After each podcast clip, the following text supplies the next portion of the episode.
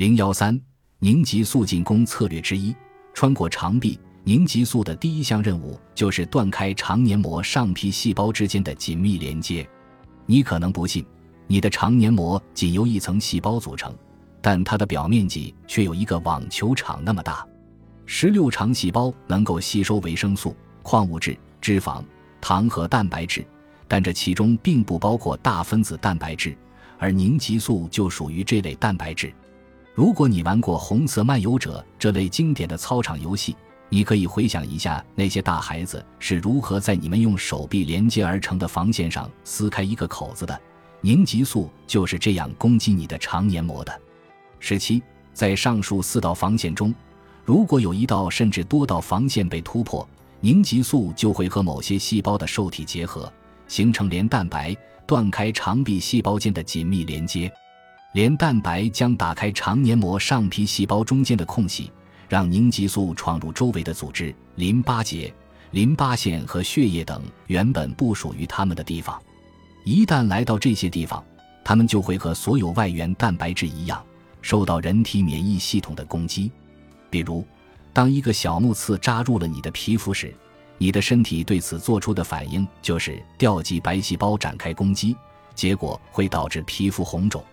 尽管你看不到免疫系统对那些进入你身体禁区的凝集素做出的反应，但我向你保证，入侵的凝集素确实会刺激免疫系统产生类似反应。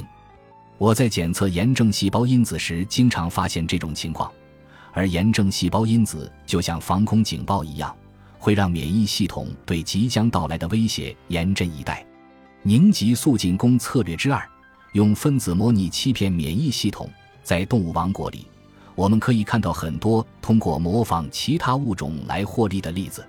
飞蛾会通过模仿捕食它们的蜘蛛来躲避危险。无毒的猩红王蛇的外表与致命的珊瑚蛇非常相似，能有效地震射住它们的捕食者。同样，为了避免被吃掉，植物也会模仿鸟类和昆虫。有一种昆虫名叫竹节虫，顾名思义。它看上去就像一段干枯的树枝，这使得它能够避开捕食者的威胁。可见，植物会采取分子模拟策略，让凝集素变得与人体中的其他蛋白质非常类似，也在情理之中。凝集素和人体中的某些蛋白质十分相似，它们通过模仿这些蛋白质，骗过人体免疫系统，甚至诱骗免疫系统攻击自身的蛋白质。凝集素也会和细胞受体结合在一起，干扰人体内的信息交流，并对人体造成严重破坏。你肯定不止一次被路人叫错过名字，他们随后会道歉，因为他们意识到自己认错人了。分子模拟与这种情况非常类似，即模式匹配出现了错误。免疫细胞和其他细胞会使用一种名叫 TO2 的条形码扫描仪来识别某种蛋白质究竟是敌是友。这些历经了亿万年进化过程的模式识别受体，在某些食物中表现为一种新形式，它们伪装成能够指挥细胞活动的化合物。比如，这些化合物会指挥脂肪细胞在不恰当的时候储存脂肪，或者诱使白细胞攻击人体自身的蛋白质。因为此时白细胞已经分不清敌友了，其中有些物质的存在时间不长，有五百年左右的历史，而真正有害的化合物仅有约五十年的历史。在第二章中，我们将更加详细的了解分子模拟在不知不觉间对人体造成了哪些危害。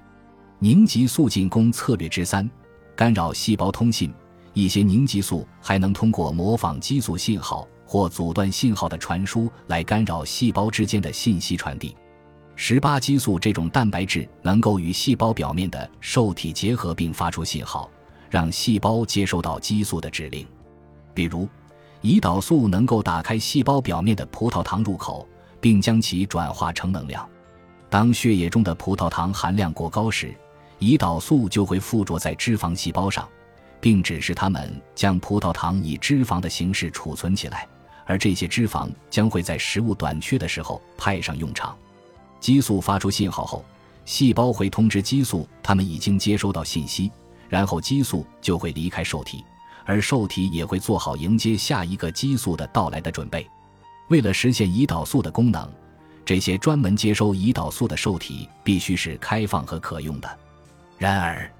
凝集素也可以和细胞表面的受体结合，并将错误的信息传递给细胞，或者阻碍正确信息的传递。比如，麦胚凝集素的分子结构与胰岛素极其相似，十九它们会占据胰岛素受体，模仿真正的胰岛素。但和真正的胰岛素不同的是，它们永远不会离开，并会带来一系列严重的后果，包括肌肉质量降低。脑细胞和神经细胞营养不足、脂肪堆积等。